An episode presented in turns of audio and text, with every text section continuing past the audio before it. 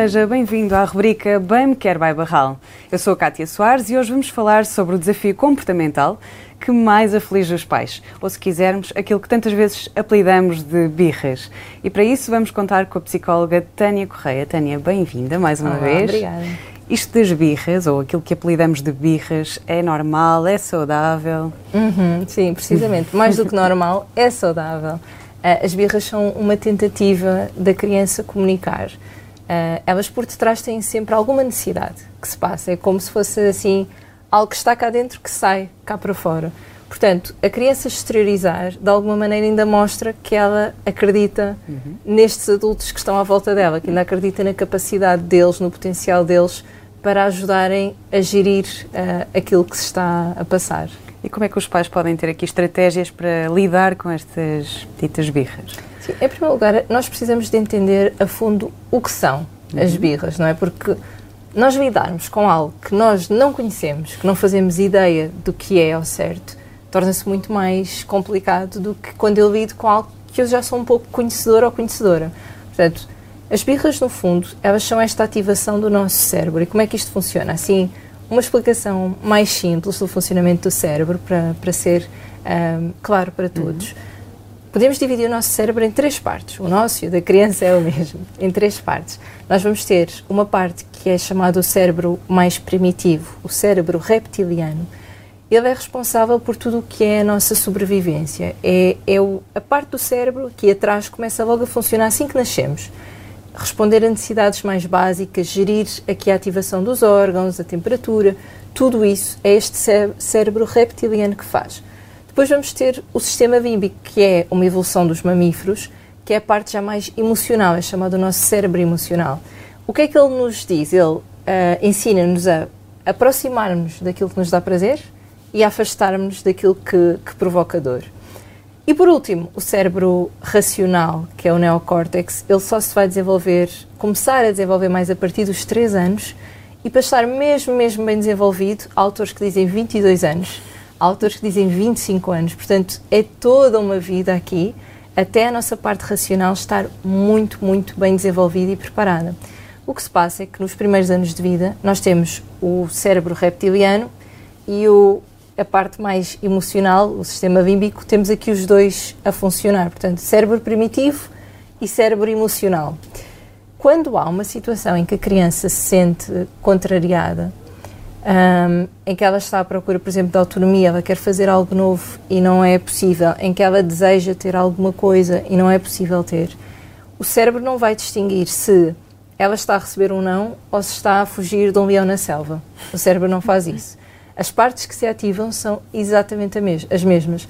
A informação que ela recebe é a temperatura corporal a subir, ritmo cardíaco acelerado, respiração acelerada, esta informação de emergência, emergência, alguma coisa aqui muito grave está a acontecer. Portanto, a reação dela vai ser ajustada a isso. Vai ser, ela, nos momentos de birra, é importante os pais perceberem, a criança está em sofrimento. Ela acredita piamente que está em perigo. É o equivalente a um ataque de pânico. Num adulto, quando um adulto está a ter um ataque de pânico, ele racionalmente está desligado. Tem a parte mais emocional completamente ativada e desregulada, mas racionalmente, se nós tentarmos falar com alguém que está a ter um ataque de pânico, a dizer, olha, mas tu estás seguro, está tudo bem, não te preocupes. A pessoa não nos está a ouvir. Uhum. Porquê? Uhum. Porque efetivamente ela sente o coração a bater muito rápido, ela sente a respiração alterada, ela tem está a ser. É? Exatamente, ela tem aqui dados concretos, ela está a ser invadida por pensamentos que dizem tu estás em perigo. Isto não é uma suposição tua, isto é óbvio. Não é para os outros, mas para ti é. A criança é igual, ela recebe estes indicadores todos internos de que está numa situação de perigo. Então, ela vai desregular-se por completo.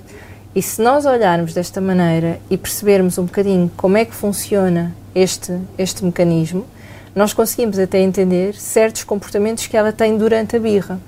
O morder, o empurrar, o bater, tudo isso são reações naturais. Quando eu digo naturais, não é no sentido, bem, vamos encolher os, os ombros e aceitar porque faz, porque faz parte e tem que ser assim. Não é isso. O, o ter empatia e o compreender, e, e já vamos chegar a, a esse ponto, é diferente de eu permitir tudo, ok? E a parentalidade consciente não é um tipo de educação uhum. permissiva de todo. É apenas esta educação em que há empatia e compreensão por aquilo que se passa.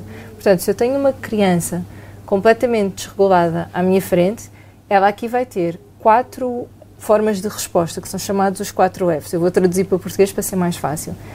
Um deles é o desmaiar, que é quase fazer-se morto para não ser atacado, porque é isto que ela está a tentar. Ela está a tentar defender-se, não ser atacada. Ela pode congelar, paralisar, ainda que não esteja desmaiada, mas ficar quieta. Ela pode tentar uh, lutar ou pode tentar fugir. Na reação do lutar, é, são os tais comportamentos, o morder, o bater, o empurrar, são reações em que eu me estou a tentar proteger. Portanto, as, aquilo que a criança reage durante a birra, as reações que ela tem, não são formas de ataque ao adulto, de provocação, de tentativa de se sobrepor ao adulto. Não é isso que se passa. A criança, como se sente em perigo, ela só está a tentar proteger-se. É aquilo que se chama autopreservação. Não está a desafiar, não é? De Como todo. tantas vezes se ouve. Não, ela está cheia de medo, ela só quer sobreviver naquele momento. O objetivo dela é, daí estas partes cerebrais são as mesmas da sobrevivência inicial, como eu dizia, o cérebro dela só lhe está a dizer tenta sobreviver, por favor, tenta sobreviver, mais nada. Não é sobre o adulto. Uhum. Tirarmos esta carga pessoal, isto a propósito, como perguntavas, de estratégias, tirarmos esta carga pessoal de isto não é sobre mim, isto não é um ataque à minha pessoa, isto não é uma provocação, isto não é uma tentativa de manipulação. Porque também uhum. há muito isso de, ah, ele está a fazer birra, ele quer é é ver quem é que manda, ele está a tentar mandar Uma em. Uma manha quase, não é? Exatamente, as manhas muito conhecidas. Sim. Portanto, não de todo. Ainda agora, ainda há pouco eu dizia, o cérebro, para ser capaz de fazer isso, tem que ser um cérebro racional, já assim com uma boa Maduro. maturação. Uhum. Portanto, diria que a partir dos 12, 15, começa, começa um pouco a ideia do que é que pode ser isto, do manipular, em que eu tenho que sair de quem eu sou, colocar-me no outro, perceber o impacto que aquilo que eu vou fazer, que reação é que gera, para depois eu gerir essa reação, Sim. É muito abstrato. Crianças pequenas, nos primeiros anos de vida, não têm de toda esta capacidade. Portanto, quando a criança está num momento de birra, aquilo é sobre ela, não é um ataque a mim, ela está a sofrer. Portanto, se eu olhar nesta ótica, eu vou ter uma postura muito distinta. Agora, nós temos esta componente, e, e nós perguntámos isto ao público, se quando estavam num momento de birra, como é que se os pais viam as necessidades que eles teriam por detrás ou só viam uma birra uma acontecer. Birra. Uhum. E 98%, 98%, é um número assim mesmo, bem redondo, afirmaram que os pais só viam mesmo birras, birras à frente. Olha como este termo birra é tão abstrato. É esta caixa gigante, negativa. sem fundo, ainda uhum. por cima, negativa, onde cabe tudo lá dentro. Cabe a criança que está com fome, a criança que está com sono, com frio. A criança que está com frio, a criança que está triste, a criança que está com saudades, a criança que teve um dia péssimo na escola. Cabe tudo aqui dentro. Tudo é birra. Uhum. Como é que eu vou conseguir ter uma resposta ajustada àquilo que a minha criança está a tentar comunicar, apesar de tudo? Uhum. Ela estava em um processo a tentar exteriorizar o que está a sentir como é que eu vou ter uma resposta ajustada se eu vejo simplesmente birras? Isto que é vago e que tem esta conotação social, que é, uh, é intencional. É, tem aqui um propósito assim um bocadinho quase maléfico, Diabólico, não é? Não é? Sim, mal intencionado por detrás. Portanto, como é que eu vou ter uma resposta ajustada? Não vou ter. Isto eu posso dizer-te que nós abandonarmos o termo birras, eu estou a usá-lo para ser mais fácil uhum. a compreensão, mas por dentro estou a contorcer porque não é um termo que eu uso. Eu deixei de usar assim que a minha filha, a primeira filha, nasceu. Eu larguei o termo porque eu percebia exatamente isto, que nestes momentos em que ela se desregulava, e era por motivos tão diferentes, e as pessoas à minha volta dizerem, ah, lá está ela a fazer birra. E eu pensava, não, mas ela tem fome. Não, mas ela está cansada. Não, ela tem, tem saudades do pai. Uh, e era tudo encaixado ali. E depois eu não conseguia ter uma resposta ajustada. Porque como nem sequer diferenciava, se eu não identifico, como é que eu respondo? Como falamos no início do episódio, não vai acontecer.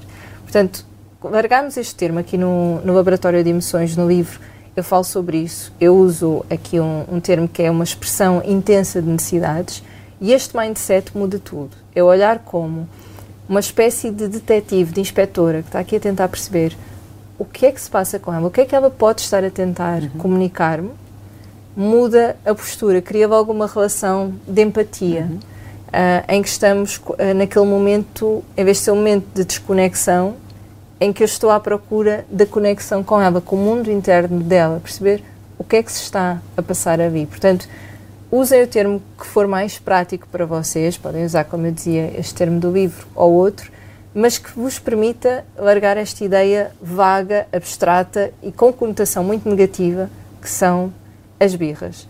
Um, quando nós lidamos com uma situação de birra, vamos continuar a usar para facilitar, é importante nós primeiro uh, regularmos-nos. Porque nós não vamos conseguir uh, conectar-nos com uma criança se nós também estivermos desregulados. E atenção, isto é difícil também. Uhum. Nós estamos a falar agora desta maneira, aqui num sítio, todo bonito e calmamente e parece tudo fácil, mas não é. No momento, sim. No momento não é. Uhum. Uh, as emoções e a ativação de alguém isto é altamente hum, transmissível, por assim dizer, é contagioso. Uhum. Quando eu vejo alguém a desregular-se, é muito fácil eu desregular-me também. Sobretudo se eu nunca tive uma figura uhum. que me mostrasse o que é a regulação. Sim. Portanto, se, quando eu era mais nova, uh, eu via, eu desregulava-me e os meus pais desregulavam-se também. Quando eu vejo esta ativação, eu entro naquele que era o nosso padrão. Um vai se desregular, os outros vão uhum. atrás, um grita, o outro ainda grita mais alto e vamos por ali fora. Isto é muito, é, é um caminho com estas luzes, como já falámos, assim mesmo brilhantes, a chamar por mim. Vem, vem por aqui, fecha os olhos. É só deixar-te levar, piloto automático ligado, não tens que fazer grande coisa. Eu sair disto, quase de estar na situação e saio daquela bolha e venho cá fora, olhar para o que está a acontecer, é um caminho das pedras. É difícil, não foi o que fizeram comigo, vai ativar, ativar a minha criança. As feridas emocionais também. Exatamente, a minha criança vai ficar muito ativada de porque é que esta criança vai ter direito a receber esta resposta uhum. toda empática quando eu não recebi nada disto. Se eu fizesse isto já estava a levar um grito. Vai ser difícil a esse nível, mas é um trabalho que vale a pena ser feito. Porque o tipo de ligação que depois vamos ter a esta criança uh, não tem mesmo nada a ver, já falamos mais à frente, mas mantendo aqui o tema. Portanto, primeiro vamos regular-nos para depois tentarmos identificar em que fase a criança está, como se fosse um semáforo. A criança ainda está na fase verde, ou seja, está a começar a dar alguns sinais, mas ainda está regulada. Eu aqui tenho margem para experimentar algumas coisas. Eu posso tentar identificar o que ela está a sentir e validar, e, e, e geralmente resulta muito bem de, olha, achas que estás triste com isto, olha, achas que tens sono, Olha, achas que tens fome? Quando eu apresento, a criança ainda tem um cérebro imaturo para conseguir ser ela a expressar diretamente. Ela não identifica, o cérebro só está urgência, urgência. Mas se for eu a apresentar geralmente numa fase ainda verde, em que não está a descambar, ela consegue até dizer é isso, e é uma uhum. quebra. Na fase assim mais intermitente, não é? Viu o amarelo, laranja, ainda ela também consegue. Se eu tentar entrar, ela consegue identificar, podemos experimentar se não for uma necessidade emocional, podemos tentar distraí-la, mostrar, por exemplo, qual é a necessidade dela. É, uh, por exemplo, mexer em água. E ela estava em casa a abrir as torneiras e a tirar água por todo o lado. Eu posso tentar criar uma forma mais segura dela fazer aquilo e responder à necessidade. Posso pôr uhum. tipo um pequeno alguidar, uma coisa qualquer mais impermeável por baixo e deixar que ela tenha o Esse contacto uhum. com, com a água. Mas lá está, eu identifiquei a necessidade. Em vez de ver, não, ela está só aqui a querer fazer birra, eu percebi, não, ela está a precisar de experimentar, de explorar a água. Então vou criar uma alternativa mais uh, fácil de ser uhum. gerida. Noutros casos, eu posso criar um comportamento incompatível. Por exemplo, a criança está com muita necessidade de, de usar a boca. Então está aos gritos e aos gritos. Eu posso tentar, então, responder a, a, a essa necessidade dando, por exemplo, bolas de sabão para ela fazer. E ela aí vai estar a usar a boca mesma, o que ela precisava naquele momento, mas vai estar numa tarefa também, numa atividade que é mais fácil de gerir. Se bem que alguns momentos aqui entre nós, eles também precisam de gritar, não é? Todos nós precisamos. E não é assim tão negativo se o ambiente o permitir. Uh, noutras situações, quando são necessidades emocionais, isto não vai resultar. Até é, é sentido pela criança como uma falta de conexão. E seria igual connosco, não é? Imagina, nós chegarmos a casa e estamos, tivemos um dia um, em que alguém disse algo que nos magoou muito e a pessoa, por exemplo, o nosso companheiro ou a nossa companheira começa a dizer: Olha, mas anda a ver uma série, mas anda a fazer isto. Ok, há uma tentativa e eu posso valorizar um bocado isso, mas ao mesmo tempo há este lado de não é isso que se passa, não é isso, não é que, eu preciso, que eu preciso, não é isso, não estás a entender, não estás a conseguir conectar-te comigo. Portanto, a criança também vai reagir muitas vezes menos bem, não é? Se ela está com saudades de alguém que ela gosta e nós estamos ali à volta a fazer uma série de coisas só para distrair, sobretudo se ela já estiver na fase assim mais alaranjada, ela não vai reagir. Bem, não é aquilo que ela precisa. Uhum. Daí identificar as necessidades ser fundamental. Quando está na fase vermelha, um, ela, o cérebro já convenceu mesmo de que o perigo está a acontecer, já não é só do perigo que está a chegar. Ela sente naquele momento a tal uhum. analogia que usámos, ela sente que já está na selva a correr e que o avião está a correr atrás dela. Não adianta dizer, Sim. mas olha, não, não, ela está, ela está, já está no processo. Aí nós podemos tentar dar, perceber se ela quer um abraço, se quer contacto físico para ajudar a regular-se. Muitas vezes é, é comum as crenças de algumas não quererem. Porquê? Porque ela está tão ativada que mesmo o contacto já é uma fonte também sentida uhum. como ameaça, porque já está demasiado ativada. Então nós vamos ficar perto nós vamos respeitar que ela ainda está no processo dela, mas vamos estar perto e vamos estar disponíveis. Mostrar que quando ela conseguir uh, regular-se um pouco mais, nós estamos sempre uhum. ali ao lado, disponíveis uhum. para dar o abraço, o colo, o beijinho, o que ela uh, precisar e o que ela valorizar. Não é? Cada criança vai ter aqui um, a sua área uh, de maior conexão. Uhum. Mas é importante isto estar sempre disponível. E quando os pais começam a fazer este trabalho de ajudar a criança a identificar o que sente e estarem disponíveis em termos de afeto, os resultados efetivamente surgem.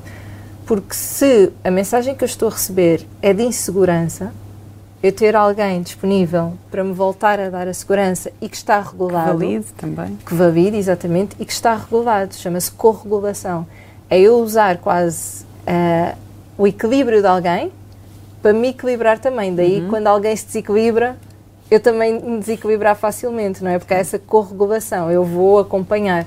Quando alguém está num estado mais pleno, mais tranquilo e disponível, isso vai ajudar a criança a regular-se e mais, vai dar-lhe um modelo de como é que isto se faz. Vai mostrar-lhe na prática como é que isto se faz. Uhum. Ainda neste aspecto, um, quando às vezes falam aqui do de validar as necessidades da criança, isto confunde-se com então eu tenho que fazer o que ela quer. É isso, validar é eu faço o que ela quer. E não, não é de todo. Eu posso validar necessidades sem responder ao desejo. Ou seja, quero muito comer gelado agora, faltam 10 minutos para irmos jantar. Não é boa ideia comer gelado agora, depois já não vai ter. Isto por sistema. Uhum. Um, eu então posso responder à necessidade, validando, de olha, eu sei, a mim também me apetecia muito um gelado agora, ainda por cima, gostamos tanto deste, não é? É muito bom. Eu validar e a criança sente-se compreendida, ainda assim sem dar o gelado, criando esta ótica de olha, então hoje uhum. a seguir ao jantar é uma ótima ideia, comemos o gelado. E vais querer comer de quê? E damos seguimento, a criança quer sentir que aquele tema também é importante, uhum. que nós compreendemos a ideia que entendemos como isso apetece tanto, e a nós também, até dizer, olha, sabes, eu também, muitas vezes apetece-me, só que eu sei que depois não vou comer, mas também me apetece. E ela perceber, olha, esta pessoa passa pelo mesmo que eu, ela entende isto, então vamos criar esta conversa de, olha, esse que é o jantar, o que é que, o que é que achas que então vamos comer de que sabor? Não, não, e queres pôr em que taça? O que é que achas? Hoje levamos esta. E entretanto a criança, como sentiu compreensão, aceitou. Já uhum. vai e já nem repara. Ou mesmo, por exemplo, aqueles, aquelas necessidades básicas de o banho, lavar os dentes. Às vezes nós entramos nestas guerras, a criança começa a desregular-se porque a necessidade dela aí é da autonomia e a autonomia é eu decidir quando é que, quando é que vou fazer e tem alguém a dizer-me que deve ser agora. agora. Isto coloca em causa a autonomia. Então, eu entrar nesta guerra, ela vai ficar cada vez mais ativada e a dada altura lá está. O cérebro já não está a perceber que é sobre um banho ou é sobre uma lavagem dos dentes, já é o tal perigo. Eu posso criar estas brincadeiras, estes momentos em que a distraio da questão e em que promovo a autonomia dela de outras maneiras. Por exemplo, em que transformo o ir para a casa de banho em algo divertido. De, olha, hoje vamos imitar cangurus. Hoje vamos... Não. E depois no banho, olha, então vais, queres usar isto ou aquilo? Por exemplo, se tivermos dois produtos que ela costuma usar, ser ela a, a escolher. Uhum. Olha, e a toalha, hoje queres usar esta ou aquela? Nós vamos dar-lhe, responder à necessidade de autonomia, mas já dentro do comportamento que nós precisamos que seja feito. tudo isto com flexibilidade, porque se há dias que a criança já está tão ativada, que teve um dia tão difícil, tudo aquilo em que pudermos ser flexíveis, não é por, no, não é por sistema, porque não? Uhum. Eu sei que há muito este medo também, uh, sempre falamos no tema birras, é birras associadamente, não é? Dos uhum. pais, do que é que isto vai dar. Mas se eu for flexível, ele não vai aprender a lidar com o não. Uh, ele não vai saber depois enfrentar o mundo. Ele não vai, ele vai ser muito frágil. Ele vai temos estas questões e também já falamos um pouco aqui noutros episódios. Mas não é isso de todo que se passa, porque uma criança que cresce com flexibilidade vai tornar-se um adulto também ele mais flexível. E a flexibilidade está altamente associada à resiliência.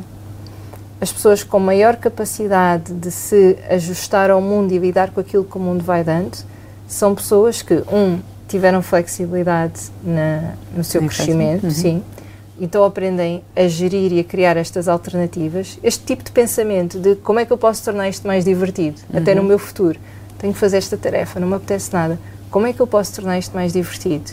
E aprendem e, e uhum. crescem desta maneira.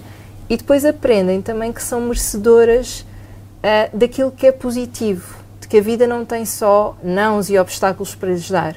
E isto é uma espécie de mindset que elas vão seguir, de algo bom me espera. Uhum. Portanto, ajuda muito em termos de saúde mental esta noção de que eu sou merecedor de coisas boas e algo positivo está à minha espera. Em relação aos nãos, os miúdos vão passar o dia todo a ouvir não há mesmo.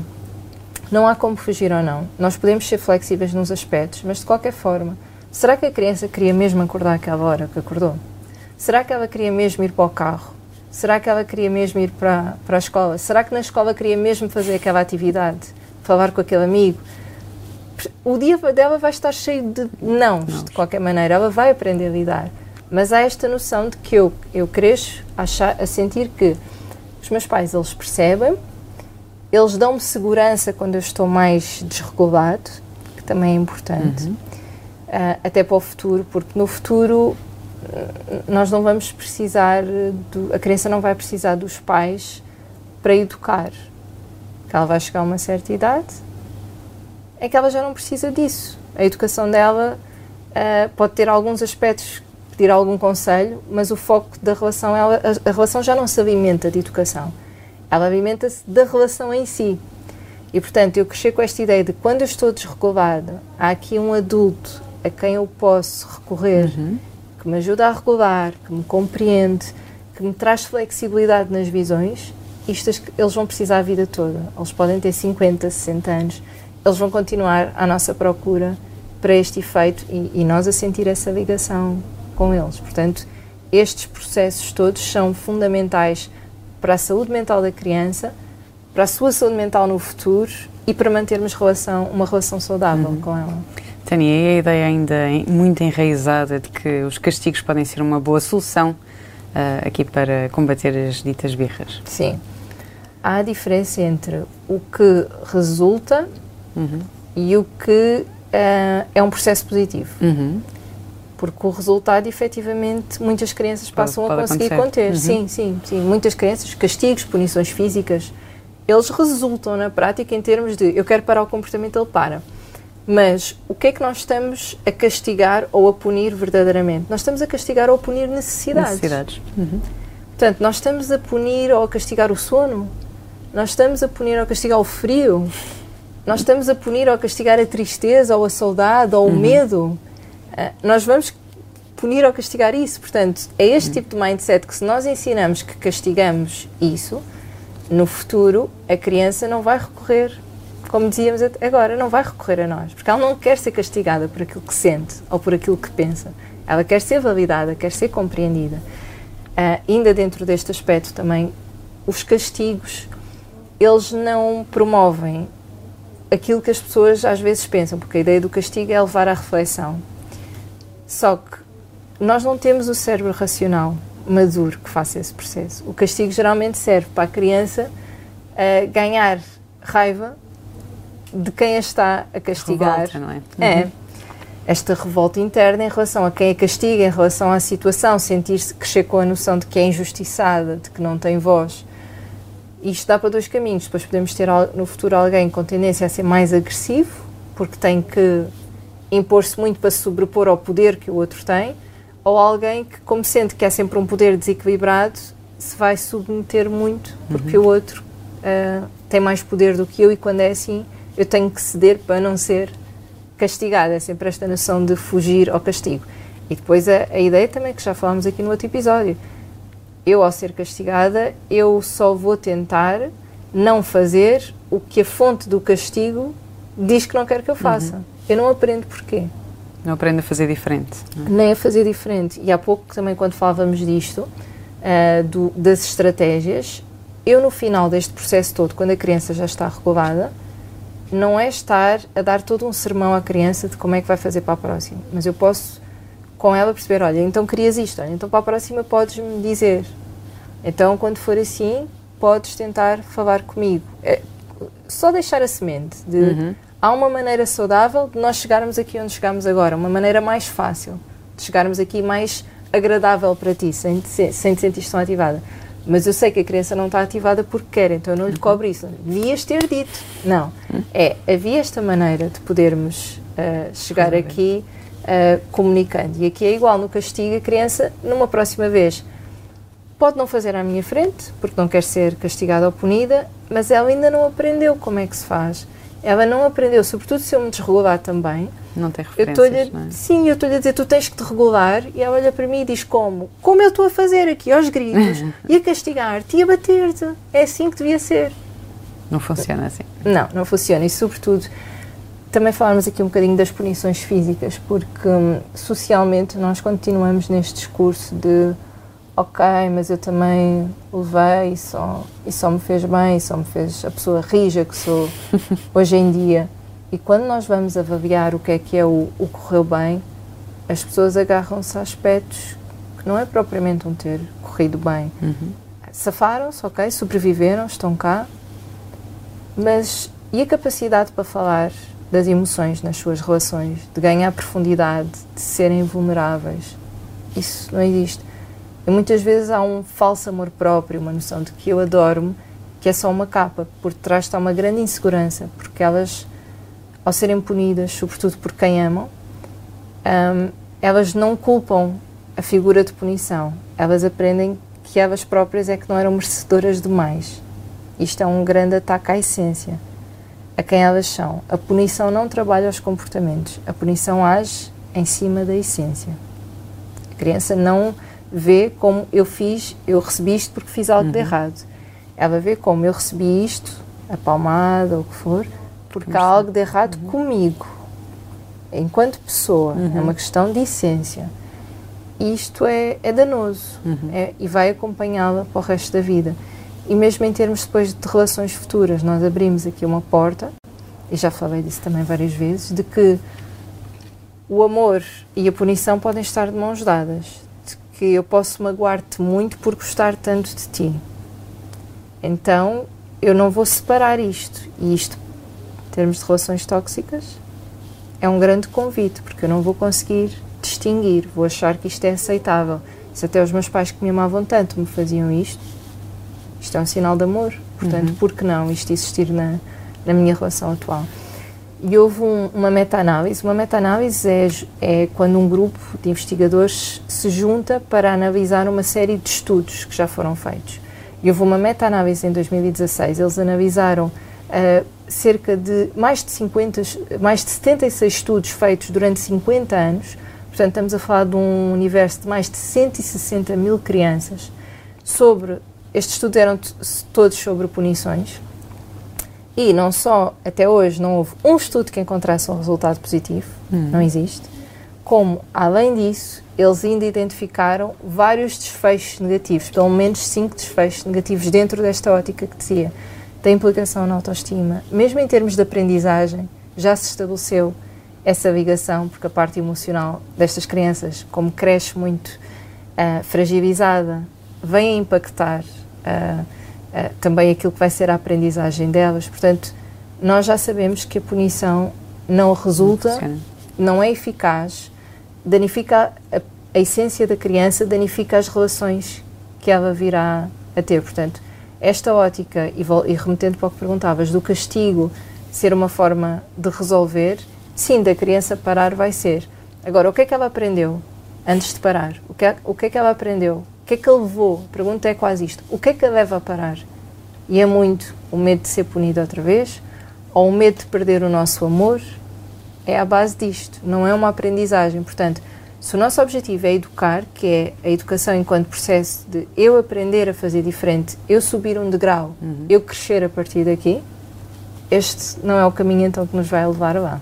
E estamos a falar aqui de crianças, não é? Mas não nos podemos esquecer que nós adultos também temos as nossas birras, não é? Uhum. Que nós também ligamos àquele amigo ou àquela amiga, também vamos ter com ele quando precisamos de nos autorregular. Exatamente, sim. Só que isso, para os adultos, eu sinto que é sempre uma conversa sim. diferente. Eu uma vez escrevi um post em que eu estava de férias e a minha e eu fui para as férias com a expectativa, ela ainda era mais pequena, eu fui com aquela expectativa de mãe completamente primeira viagem, que está longe da realidade vou finalmente descansar e pôr a minha leitura em dia e falar com as amigas.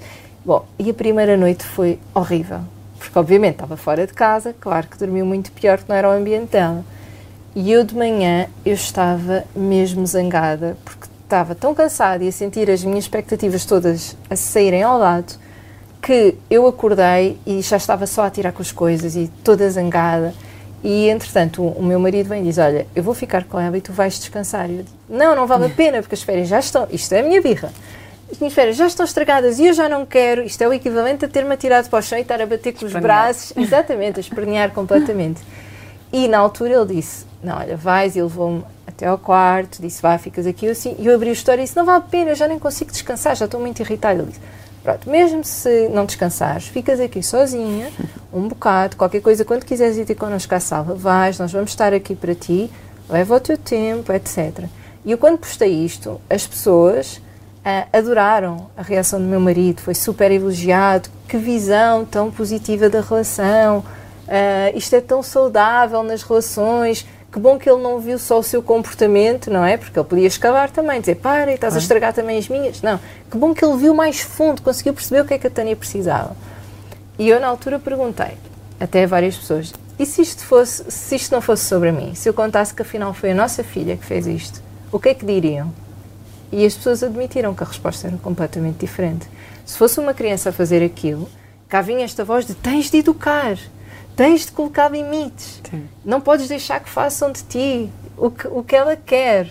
E somos tão guiados por isto que perdemos a noção do que é que aquela pessoa realmente está a precisar e de como somos tão injustos com os miúdos, como se eles tivessem necessidades completamente distintas da nossa. Não.